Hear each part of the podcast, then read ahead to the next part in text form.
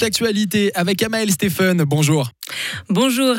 Rolex commence à recruter du côté de Bulle. Le groupe horloger a ouvert un centre de recrutement le mois dernier. Ils sont à la recherche de divers profils pour Romont et Villa-Saint-Pierre, car l'entreprise compte démarrer ses activités sur le site du Vivier au deuxième trimestre de cette année.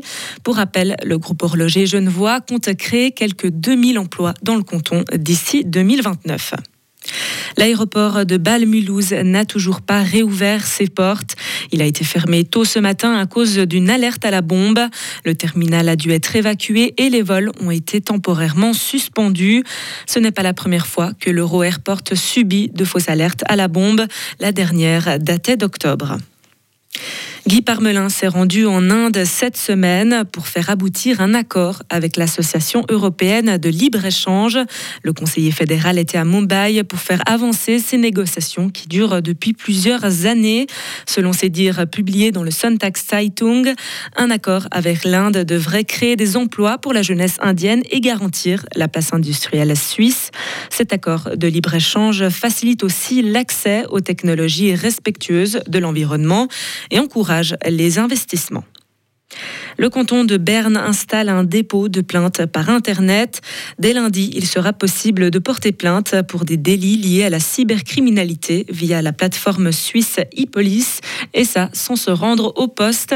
Les Bernois pourront par exemple porter plainte pour de fausses annonces immobilières ou encore pour usurpation d'identité.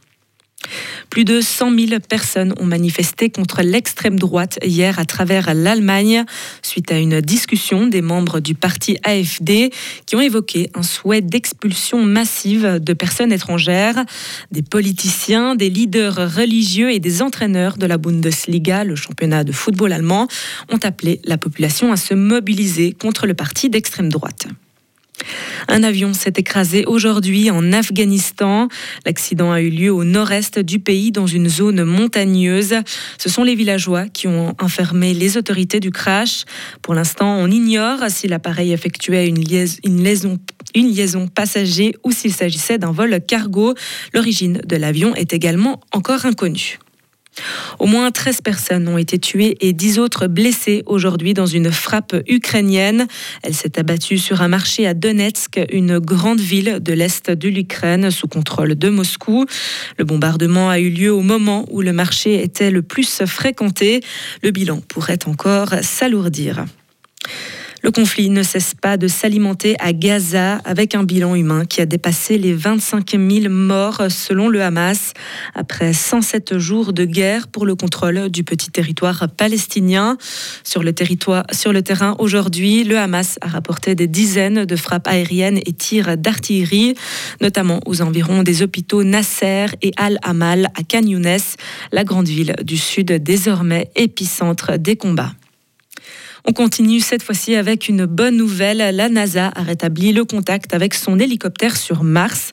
Jeudi, la communication avec l'engin avait été soudainement interrompue. Une panne qui avait beaucoup inquiété l'agence spatiale. Heureusement, hier soir, le contact a été rétabli. Cet hélicoptère qui ressemble à un gros drone était devenu en 2021 le premier appareil motorisé à effectuer un vol sur une autre planète. Sa mission est de chercher des traces de vie ancienne sur Mars. Et on termine ce journal à Genève avec la 12e édition du Salon international d'art. Près de 80 galeries d'art moderne et contemporain exposeront leurs œuvres de mercredi à dimanche prochain à Palexpo, avec 70% de galeries étrangères provenant de 13 pays différents. Art Genève s'affirme comme un événement de premier plan pour les marchands et collectionneurs. Retrouvez toute l'info sur frappe et frappe.ch. La météo avec le garage carrosserie Georges Beauvais à Grelais et la Ford Fiesta qui vous procure un plaisir de conduite absolu. Météo bien ensoleillée aujourd'hui malgré quelques passages de nuages élevés dans cette deuxième partie de journée. Quelques bancs de brouillard givrant étaient également possibles ce matin sur le plateau mais ils devraient donc être dégagés. Pour ce qui est des températures, minimum de moins 6 degrés jusqu'à moins 10 en Valais, maximum de 4 aujourd'hui jusqu'à même 8 en Ajoie. Dans la nuit prochaine, le mercure descendra jusqu'à moins 4 sur le plateau.